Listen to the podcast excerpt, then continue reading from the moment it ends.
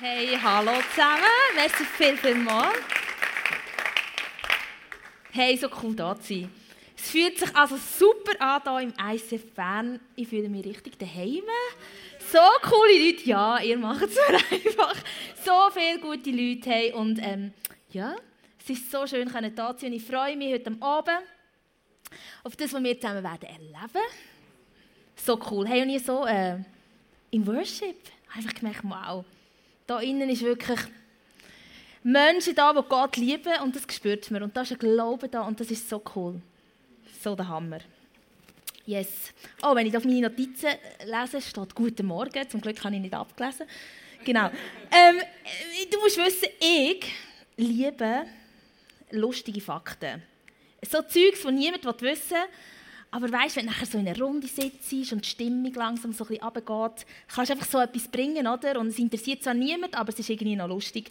Genau, und darum habe ich dir äh, heute ein paar von denen mitgenommen, weil ähm, es hat dann schon einen Grund, warum ich dir sollte sagen Zum Beispiel, das ist wirklich, das, den musst du merken, äh, in den ersten drei Monaten von unserem Leben verbrauchen wir mehr Papier als ein Inder in seinem ganzen Leben. Merkt ihr es? Der ist wirklich gut zum Bringen. Und jetzt der eine verwendet du an der WM bist und Fernsehen schaust mit deinen Kollegen und der Match ist so langweilig, dann kannst du den bringen und sagst, hey, hast, hast du gewusst, ein Fußballer leitet im Durchschnitt 10'000 Meter in 90 Minuten Spiel zurück. Merkt ihr den? He? Das ist gut. Und meistens ist ja der WM gibt es ja noch länger. Je länger die WM geht, desto länger werden das Spiel. Und dann wirst du ja noch mehr. Oder einer, den ich dann weiss, noch aus der dritten Klasse, den habe ich nicht vergessen. Hast du gewusst, dass ein Igel 15.000 bis 16.000 Stacheln hat? Die sind gut, he?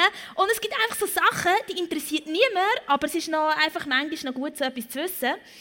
Und manchmal ist es doch, wenn wir die Bibel lesen oder wenn wir so etwas hören, dann ist es manchmal auch so ein, ein, ein Fakt. Oder du denkst so, ja, okay, hm, gut, ja, das ist noch gut, ja. Aber ja, viel mehr ist es nicht. Und genauso kann es passieren in diesen jüdischen Festen, die wir im Moment anschauen, dass du denkst, ah, nice, schön, nett, ein jüdisches Fest, ah, okay, gar nicht gewusst. Aber es hat überhaupt nichts mit deinem Leben zu tun. Und du weißt überhaupt nicht, was du mit dem anfangen sollst. Und genau darum machen wir die Serie, weil wir glauben, dass Gott in diese Fest hinein, wo wir im Moment, wo wir anschauen in dieser Serie, etwas hat ihnen da, eine Bedeutung hat ihnen da, eine Kraft hat ihnen da für dies und für mein Leben. Und dass er zu uns reden durch die Feste durch. Und darum, wenn wir reintauchen und schauen, was ist es echt? Was ist es gewesen, wo Gott dort durchgeredet hat? Ähm, ich werde dir schnell noch eine Übersicht geben, dass du ein bisschen weißt, wo wir stehen. Es gibt in der Bibel oder es gibt im jüdischen, in der jüdischen Kultur gibt es drei Wallfahrtsfeste. Das sind die drei Momente, wo man Ernte einnimmt. Gerste und Weizen. Ich weiß jetzt nicht, welches, ob das erste oder das zweite Gerste oder Weizen ist, ist auch egal. Also das Pessach, Shavuot und Sukkot-Fest. Das sind drei Wallfahrtsfeste, wo früher die Leute in den Tempel sind gegangen. Den Tempel gibt es ja heute nicht mehr. Darum kann man das nicht mehr machen. Im Sukkot-Fest, das werden wir heute anschauen, es ist äh, das Laubhüttenfest. Dort hat man die ganze Weinernte eingenommen. Und das war auch die letzte Ernte vom Jahr. Also man hat gefeiert, dass die Ernte jetzt durch ist. Und wir, im, innerhalb von dem Sukkot-Fest gehen zwei Feste vor. Das ist, die haben wir angeschaut. Ähm, das ist Rosh Hashanah. Yom Kippur und eben heute Sukkot. Rosh Hashanah ist die Versöhnung zwischen Gott und den Menschen. Yom Kippur zwischen den Menschen selber. Und das Sukkot-Fest ist heute das Lobhüttenfest. Und ähm, genau, wir werden heute über das noch ein bisschen mehr hören. Jetzt ist aber die Frage, oder? Du denkst, ja, wenn Gott die Feste so wichtig findet, warum feiern wir die eigentlich nicht? Also ich meine, wieso äh, feiern wir jetzt die nicht? Wir sind ja auch, unser Glaube kommt ja auch irgendwie aus dem Judentum raus. Jesus war ja ein Jude. Warum machen wir das so nicht? Und das ist, äh, liegt an einem Kollegen, dem Kaiser Konstantin. Es gibt eine Folie. Das war wirklich ein erfolgreicher Typ. Gewesen. Echt. Ein Serb übrigens.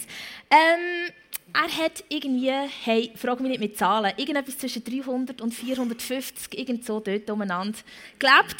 Du kannst googeln. Dr. Google weiß alles. Und ähm, er ist extrem erfolgreich in, seinem, in seiner Politik. Früher hat das Römische Reich vier äh, äh, Kaiser gehabt. Und er ist der, der es geschafft hat, das zu vereinen und noch als einziger Kaiser übrig zu bleiben.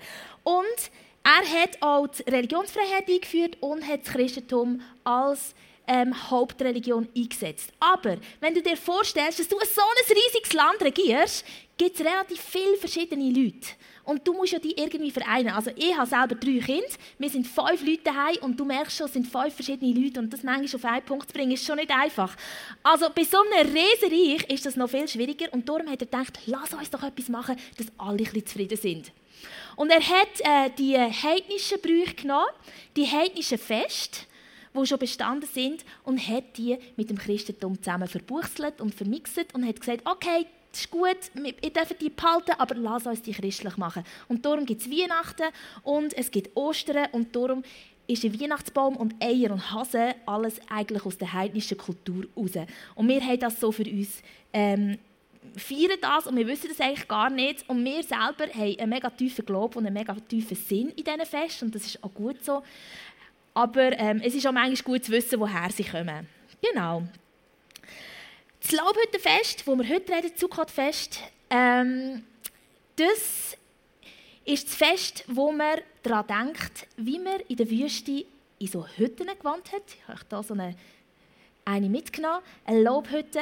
Und wie man wie Gott das Volk Israel versorgt hat in diesen 40 Jahren und behütet hat. Und wir feiern eben die Ernte vom Wein, das Erntedankfest. Und das ist eben so eine Lobhütte oder auch Sukkah genannt und darum Sukkotfest, das Lobhüttenfest. Genau. Und äh, das ist eine lustige Sache, weil da baut jeder so ein Haus und die ganze Familie tut während sieben Tagen da innen leben. Also schlafen, essen, alles. Und das ist äh, wirklich. Ich habe so Bildchen gesehen, wie das heute gefeiert wird. Da bauen sie so ihren Terrassen so irgendwie Hütchen drauf bauen und so. Also es wird immer noch gemacht. Und es ist ein riesen Kilby. Also wirklich, es ist ein ganz fröhliches Fest. Sieben Tage, ein riesen Kilby, ein ja, mega Freudefest und die sind alle so mega dekoriert. Wirklich so ganz, ganz verrückt. Genau. Und ähm, wenn wir mal reinschauen, in die Bibel, was Gott, äh, wie Gott das hat äh, festgelegt oder so ein über das Fest hat, sagt man dem, gesagt, wie man es machen soll. Genau, im 3. Mose 23, 41 bis 43 steht, jedes Jahr im siebten Monat, Monat sollt ihr sieben Tage lang das Fest für den Herr feiern. Die Anordnung gilt für euch und eure Nachkommen für immer. Während der Festwoche sollen ihr in Laubhütten wohnen. Das geht für alle Israeliten im Land und so behalten eure Nachkommen für alle Zeit im Gedächtnis, dass ich, unsere, ich eure Israeliten im Laubhütten wohne, wo ich euch aus Ägypten geführt Ich bin der Herr, euer Gott. Also sieben Tage lang wohnen die Leute in dieser Hütte. Und Gott sagt, macht es für immer, jedes Jahr, sieben Tage Campingferien. Das finde ich Teil von euch besser als andere. Wer ist da, der Camper? Come on. Leidenschaftliche Camper. Ja, also ich, kann jetzt bei mir nicht von einer Leidenschaft reden, aber ja, ich habe es auch schon gemacht. Äh, genau. Ähm, und die Frage ist ja, was hat sich Gott überlegt? Also wenn er sagt, macht das jedes Jahr sieben Tage, dann muss er sich irgendetwas überlegt haben. Dann muss es irgendeinen Grund geben und er sagt, hey, macht das. Es ist wichtig. Irgendetwas muss in diesen sieben Tagen passieren, wo Gott unglaublich wichtig ist. Und wenn er sagt, hey, für das, dass der Rest des Jahres erfolgreich könnt leben braucht ihr das. Lassen wir zusammen anschauen. Ähm, wenn du zeltest, campest, dann passiert ja am Abend meistens etwas. Du schaust in den Himmel und wenn du nicht gerade irgendwie neben einer Großstadt bist, dann siehst du meistens das, was du jetzt auf der Folie siehst. Ein Himmel voller Sterne.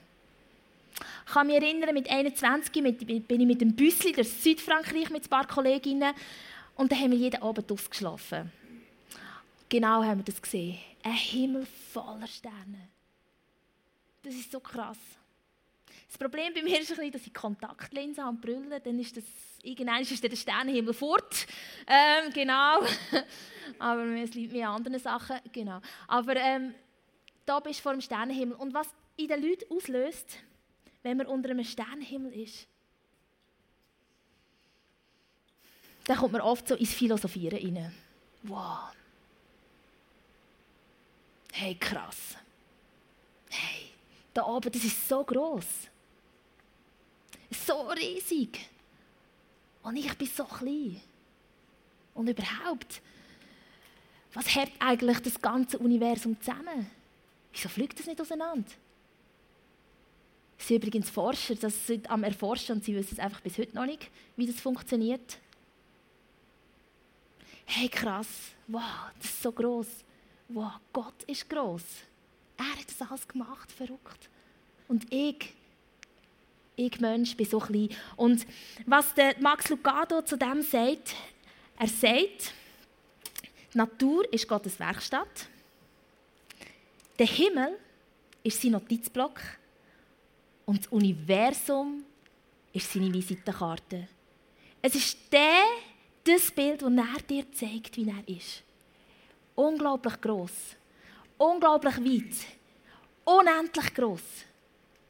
Und doch kennt er jedes einzelne Detail von deinem Leben.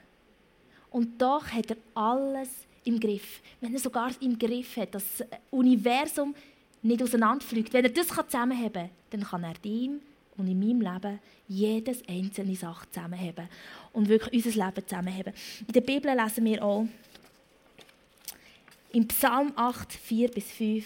Ich schaue zum Himmel und sehe, was deine Hände haben gemacht. Der Mond und die Sterne, allen hast du ihre Bahnen vorzeichnet. Was ist schon der Mensch, dass du an ihn denkst? Wie klein und unbedeutend ist er doch. Und doch, du kümmerst dich um ihn. Und das ist das, was passiert. Sieben Tage lang. Die Wahrheit, dass der große Universumsgott sich um mich, kleinen Mensch, kümmert, mein Leben zusammenhält. Dass ich ihm so wichtig bin. Die Wahrheit sinkt Tag für Tag für Tag für Tag tiefer ins Herz. Und sieben Tage lang schauen die Leute in den Himmel, weil weisst was? Es gibt eine Regel, wie man die Hütte baut. Normalerweise ist die hier zugedeckt, aber du darfst nicht ein Wellblech darüber tun, sondern es ist die Regel, dass du musst, ähm, so Laub darüber tun dass du nämlich raus siehst, den Himmel und dass du das Universum siehst. Und so sind die Juden sieben Tage lang unter dieser Hütte und schauen das Universum an. Und die tiefe Wahrheit vom Universumsgott, der zu ihnen schaut, sinkt ihr Herz. Und 300, jetzt muss ich gerade die Zahl nachschauen, 358 Tage, das ist nämlich der Rest, 365 minus 70, gell? 358 Tage haben sie die Wahrheit tief in ihrem Herzen. Und es ist Gott wichtig, dass sie sich sieben Tage Zeit nehmen, das in ihrem Herzen festzumachen, dass sie den Rest des Jahres mit dem Wissen leben können. Der unglaubliche Gott ist grösser als alles andere. Und der Alltag ist ja manchmal ein eine mühsame Geschichte. Vielleicht deine nicht, meine schon. Und vor allem hat es einen Moment, den ich wirklich nicht ausstehen kann. Das ist nämlich am Tag zwischen 12.35 Uhr und 13.20 Uhr. Wirklich eine mühsame Zeit. Und zwar ist das wirklich ganz gemein. Dann scheint die Sonne in meine Wohnung rein, und zwar wirklich Vollgas, beste Beleuchtung. Und was beleuchtet sie? Brösmeli am Boden, dreckiges Geschirr, dreckige Pfannen, ein mega Ghetto, Schulsäcke am Boden, die nicht sind aufgehängt wurden. Und ich schaue das an, alles bestens beleuchtet, und ich drehe fast durch. Und ich denke, hey, am liebsten würde ich jetzt die Wohnung abschreissen und wieder neu aufbauen. So geht es mir am dann, ich sage dir. Und weißt du, was das Einzige ist, was nützt in diesem Moment? Ist einfach Flucht irgendwo in ein anderes Zimmer, wo es aufgeräumt ist, irgendwo her, gehen schlafen, gehen irgendetwas machen und einfach drei Viertelstunde später wieder auftauchen, wenn die Sonne schon bisschen weiter ist Und dann sieht alles schon wieder viel besser aus. Und nur halb so schlimm. Genau. Und ich zügle auch nicht nachher. Und das sagt mir etwas. Es kommt brutal darauf an, aus welcher Perspektive du etwas anschaust. Das ist mega entscheidend. Und wenn du dir sieben Tage lang Zeit hast genommen, dir Zeit zu nehmen, den Universumsgott anzuschauen, dann kannst du das Leben aus dem Blickwinkel von diesem Universumsgott anschauen. Und ich habe dir hier etwas mitgebracht, das etwas symbolisieren von deinem Leben. Schau mal da. Genau. Wenn man einen Zauberer anschaut, der ein Seil aus einem Hut rauszieht, dann hat das irgendwie nie Knüppel. Aber das hat gerade eins. Schau, das da ist dein Leben. Und das ist die Ewigkeit. Und die ist ziemlich lang. Ziemlich ewig. Und hat gerade einen Knüppel, aber ähm, macht nichts. Aber das da symbolisiert dein Leben. Und es ist einfach mega kurz. Vielleicht wirst du 85, vielleicht nicht, vielleicht wirst du 100. Aber mega viel ist es nicht. Verglichen zu der ganzen Ewigkeit. Es ist einfach mega groß, kurz. Aber was wir sehen, es mündet ein in die Ewigkeit. Und weißt, wenn man das anschaut, dann muss ich sagen, sind meine Brösmeli unter dem Tisch einfach irgendwie nicht so tragisch. Und das Ghetto im Zimmer von meinen Kindern im Fall auch nicht. Und die Schultheke am Boden auch noch weniger. Und die Frage, wenn ich ein neues Auto habe. Und wenn ich echt endlich mit der Lehre anfangen kann. Oder wenn es echt endlich fertig ist. Oder wenn ich endlich heirate und wenn ich endlich Kind habe und wenn meine Kinder endlich ausziehen. All das ist im Fall mega nicht wichtig. Und manchmal nimmt das für mein Leben, für mich, so riesige Dimensionen ein und scheint mir so wichtig. Aber wenn ich das anschaue, merke ich, es ist einfach nur einfach find's mal, es ist einfach so vorbei.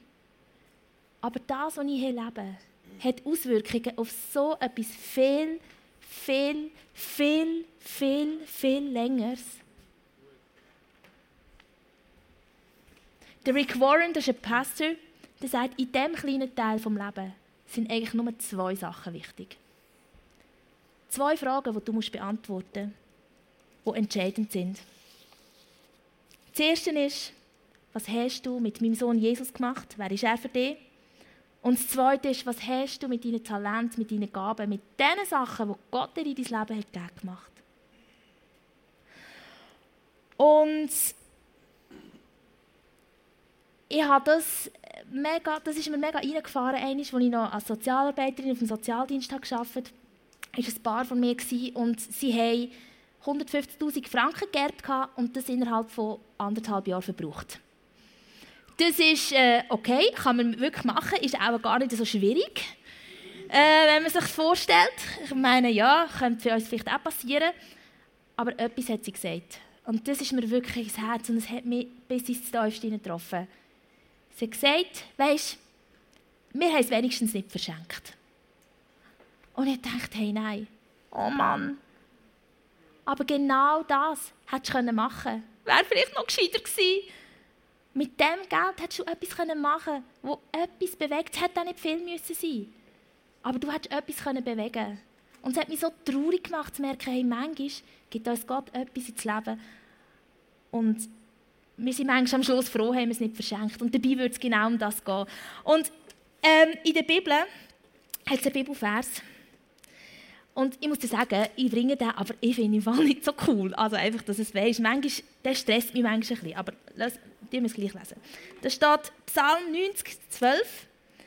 Mach uns bewusst, wie kurz unser Leben ist, damit wir unsere Tage weise nutzen. Und der Vers, weißt, er stresst mich manchmal ein bisschen. Einfach weil ich denke, oh Mann, Genau. Oh, okay, gut. Aber ich bin mega, mega, mega froh, dass Gott uns mit dem Bibelvers und mit diesen Fragen von Rick Warren nicht alleine lässt. Wenn du diese Hütte anschaust, die muss nicht nur ein offenes Dach haben, dass man die Größe von Gott betrachten kann. Jetzt lasse ich den mal da. Sondern die Anweisung ist auch, dass er muss gebaut werden mit winddurchlässigen Wänden. Also der Wind muss durchblasen und es symbolisiert Offenheit für den Heiligen Geist in unserem Leben. Und schau, das ist das, was mich so dankbar macht, dass Gott uns mit dieser Herausforderung, dass wir mit dem kurzen Teil etwas Gutes machen sollen, einfach nicht allein lassen, sondern uns den Heiligen Geist geschenkt. Und schau, der Heilige Geist ist unser Ratgeber, der, der uns führen kann, der, der uns lehren kann, der, der uns begleiten kann, dass wir mit dem Zipfel, das wir haben, etwas machen können, das Wert und Einfluss hat und positiv sich auswirkt auf eine Ewigkeit raus. Und das berührt mich, ich und du. Und unser kurzes Leben ist Gott so wichtig gewesen. So viel wert. Du und ich und unser Leben, wir sind Gott so viel wert, dass er sagt, ich lade dich nicht allein. Ich gebe dir alles, was du brauchst, um in dem erfolgreich zu sein. Dass du in dem etwas Gutes machen kannst, dass du in dem etwas bewegen kannst, das Ewigkeitswert hat. Und es macht mich so dankbar und es berührt mich so, zu merken, Jesus, er lässt mich nicht allein. Er hat mir jemanden mitgenommen, dass wir hier erfolgreich sein können.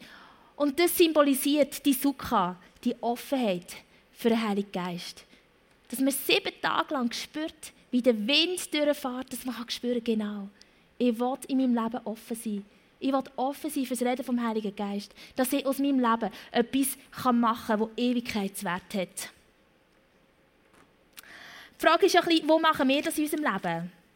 Gott hat gesagt, jedes Jahr sieben Tage Camping. Wo machen wir das in unserem Leben? Machen wir Campingferien? Und äh, ich glaube, es ist einfach etwas, was wir uns äh, überlegen können, jeder persönlich. Wo ist unser Moment, wo wir uns nehmen in unserem Leben, wo wir uns Zeit nehmen, auf Gott zu schauen und auf seine Größe, wo uns bewusst wird, wie fest er unser Leben im Griff hat und wo wir uns immer wieder auch fragen, wie offen sind wir für das Reden vom Heiligen Geist. Und ihr Berner, ihr seid einfach so gut organisiert, wirklich. Weil ihr werdet das das Jahr machen.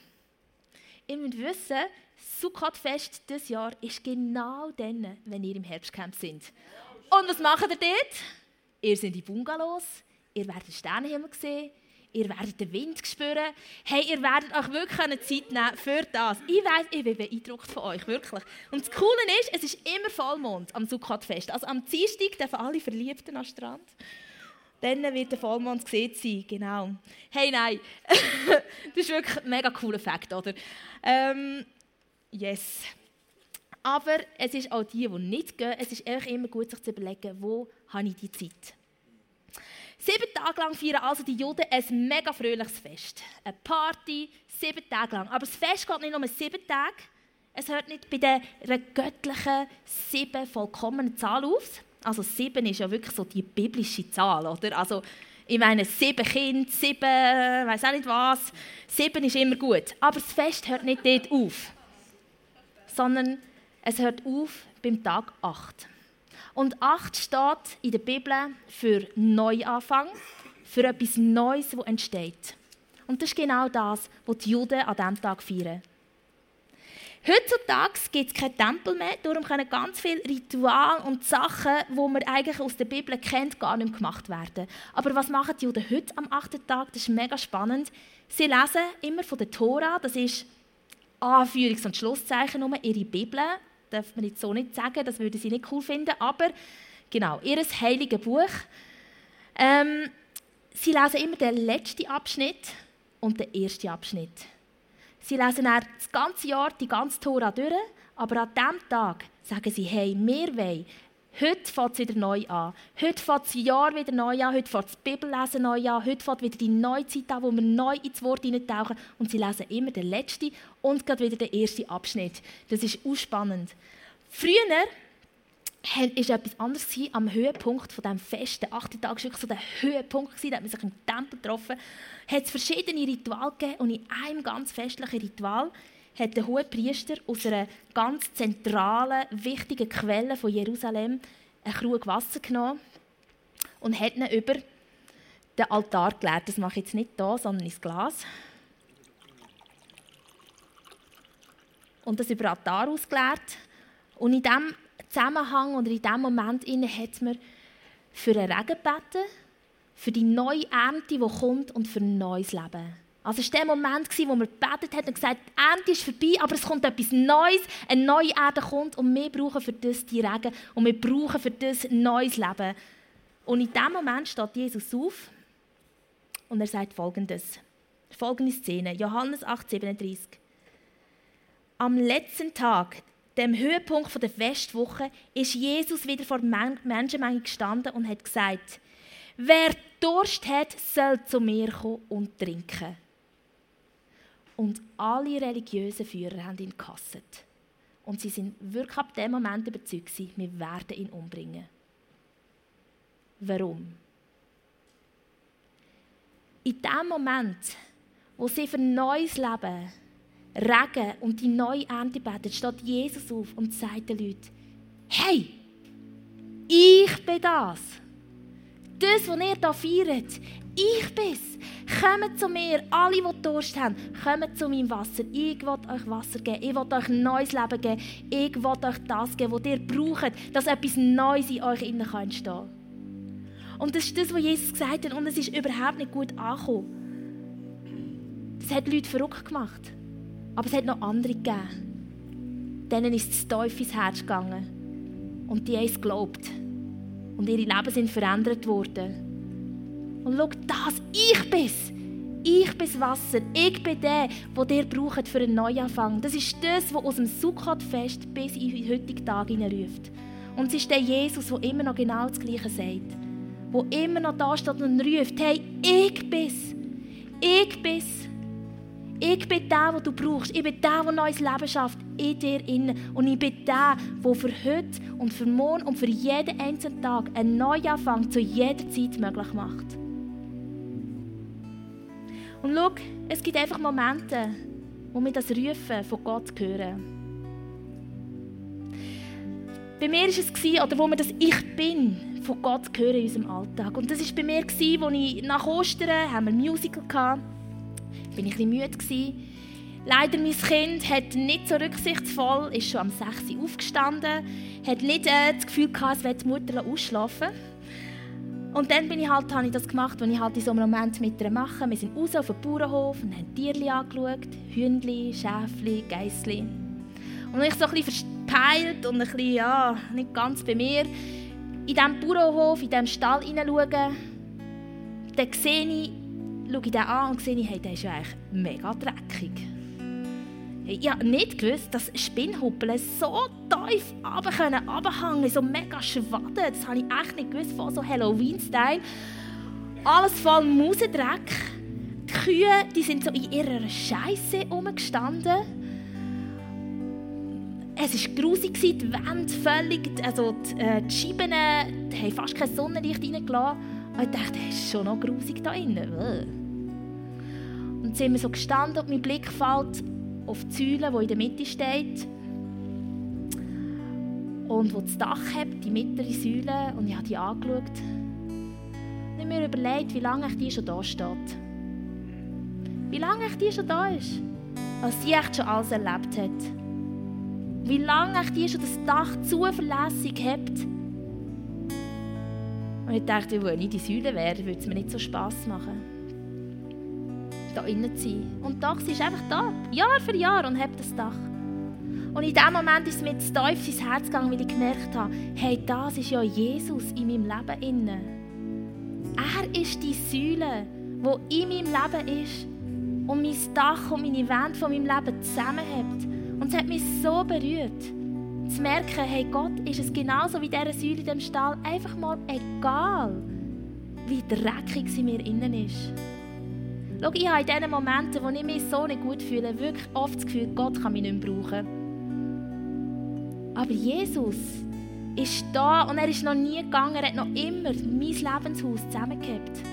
Egal, wie ich mich gefühlt habe. Und er ist immer da geblieben. Und es hat mich so berührt zu merken, dass egal, was in meinem Leben ist, er ist da.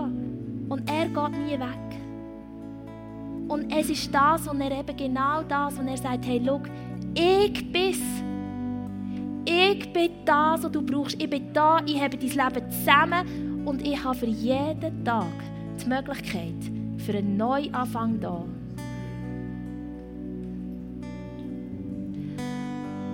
Und ich weiß nicht, wo du einen Neuanfang brauchst, wo du ein neues Leben brauchst, wo du das musst hören, dass Jesus in dein Leben hineinruft und sagt, hey, ich bin's. Ich weiß nicht, vielleicht ist in deinem Lebenshaus das Dach so zu, dass du Gottes Größe gar nicht mehr sehen kannst. Dass du gar nicht mehr siehst, wie gut er es meint und wie fest er dich liebt. Ich weiß nicht, was das Dach hat zugemacht. Ob das Enttäuschungen sind. Sachen, die nicht so sind rausgekommen, wie du dir das gewünscht hast. Irgendwelche Sachen, die einfach passiert sind. Aber ich weiß, dass heute am Abend Jesus sagt, ich bin für dich. Und heute habe ich Leben für dich, wo etwas Neues kann entstehen und du neu kannst von meine Größe sehen. Und ich weiß nicht, was du für Prioritäten in deinem Leben setzt. Vielleicht bist du einfach, hast langsam aber sicher angefangen, aufs falsche Pferd zu setzen. Auf Sachen, die für deine Ewigkeit null Wert haben. Vielleicht hast du in der letzten Zeit angefangen, deine Wände dicht zu machen für das Reden vom Heiligen Geist. Hast ihn nicht mehr durchblasen durch dein Leben. Hast ihn nicht mehr führen Und Jesus sagt, hey, ich bin's. Ich bin's. Kein Problem. Wir können heute neu anfangen. Du kannst heute anfangen, wieder Raum zu geben, Heiligen Geist, dass er wieder durchbläst. Und du wieder kannst anfangen, Entscheidungen zu treffen, die Ewigkeitswert haben. Und vielleicht hast du ja Jesus noch gar nie in deine Hütte hineingelassen. Du denkst, Jesus, ich bin auch ein, ein dreckiger Stall. Bei mir hängen auch ein bisschen Spinnhuppeln runter. Willst du wirklich da reinkommen? Und Jesus, ich kann dir sagen, es ist ihm egal. Es ist ihm egal. Wenn du ihn einladest, er kommt in dein Haus. Und es gibt nichts mehr, als dass er sich wünscht. Und wir werden nachher beten. Und wenn du dir das möchtest und sagst, ich will heute den Tag 8 erleben, den Tag von einem Neuanfang, von einem neuen Zeitalter in meinem Leben, dann darfst du dann für mich beten und Jesus in dein Haus einladen. Und das wollen wir jetzt alle tun. Wir wollen aufstehen und wir beten. Und du darfst dort, wo du bist, Jesus dein Herz herheben. Dort, wo du den Ich Bist brauchst. Dort, wo du einen Neuanfang brauchst darfst du das heute Abend machen. Ich danke dir, Jesus, dass wir deine Stimme hören können, die sagt, ich bin's. Ich bin das Wasser, ich bin die Quelle von deinem Leben, das du brauchst. Ich bin die Quelle von jedem Neuanfang, von allem Wasser, das es braucht, dass etwas Neues entstehen kann. Und wir danken dir dafür. Jesus, wir geben dir einfach unser Leben her und du siehst, wo wir einen Neuanfang brauchen. Weil unsere Perspektive auf dich einfach, ähm, einfach irgendwie verbaut ist und zu ist und wir deine Größe und deine Liebe und deine Versorgung gar nicht mehr sehen können. Und ich bitte dir, dass du heute unser Dach abdeckst. Jetzt, in dem Moment und in dieser Worship-Zeit, die noch kommen wird wir wieder neu anfangen können sehen, wer du bist für uns, wie du bist. Und dort, wo wir zu sind worden, uns verschlossen haben im Wirken vom Heiligen Geist, bitte ich dich, dass du unsere Wände wieder anfängst freilegen. Dass du uns wieder winddurchlässig machst. Dass du zu uns redest. Und uns zeigst, wie wir Sachen in unserem Leben haben die einfach keinen Ewigkeitswert mehr haben. Jesus, wir sind heute Abend Leute da innen, die uns wünschen, ein Leben zu leben, das Ewigkeitswert hat. Und Heiliger Geist, wir bitten dich für dein Reden und für deine Bestätigung heute am Abend, dass du uns ermutigst in dem Innen, dass wir sehen können, ob wir in die richtigen Sachen investieren.